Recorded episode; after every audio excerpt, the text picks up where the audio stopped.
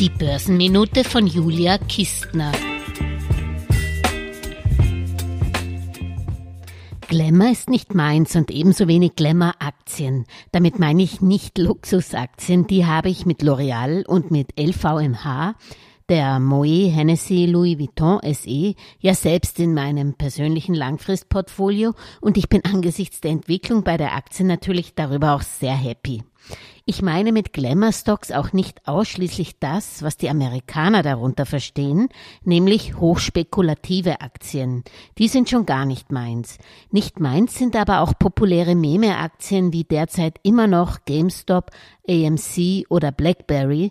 Die fallen nämlich schon durch meinen ersten Filter Gewinn je Aktie oder Earnings per Shares, weil sie nämlich gar keinen Gewinn machen. Und wichtiger als der aktuelle Gewinn eines Unternehmens ist mir natürlich als Langfristanleger ein weiterer Filter der Cashflow je Aktie, also die Zahlungsströme, die aus einem Unternehmen rein und raus fließen, wo fiktive Ausgaben wie Abschreibungen oder auch Rückstellungen nicht wie in der Kennzahl Gewinn enthalten sind.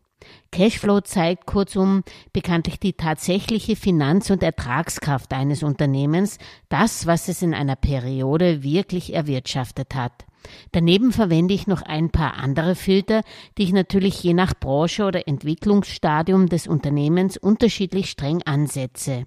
Aber wenn ich in mein Portfolio schaue, dann sind es gerade die Langeweiler wie Munich Re, Vinci, Coca-Cola, Nestle, John Deere, Walmart oder auch LVMH, die das schwierige Börsenjahr 22 hervorragend meisterten und die mir langfristig bisher am meisten Freude bereitet haben.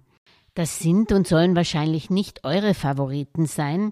Was ich euch diesmal nur wärmstens ans Herz lege, nicht von Modethemen vernebeln lassen, sondern alle verlockenden Kandidaten noch einmal durch eure eigenen Filter laufen zu lassen. Microsoft würde bei mir bei der Selektion bestehen und deshalb bleibt auch Microsoft in meinem persönlichen Portfolio. Alles Gesagte ist nur die persönliche Meinung von Julia Kistner und daher keine Anlageempfehlung und keine Rechts- und Steuerberatung. Für Verluste, die aufgrund von getroffenen Aussagen entstehen, übernimmt die Autorin Julia Kistner keine Haftung.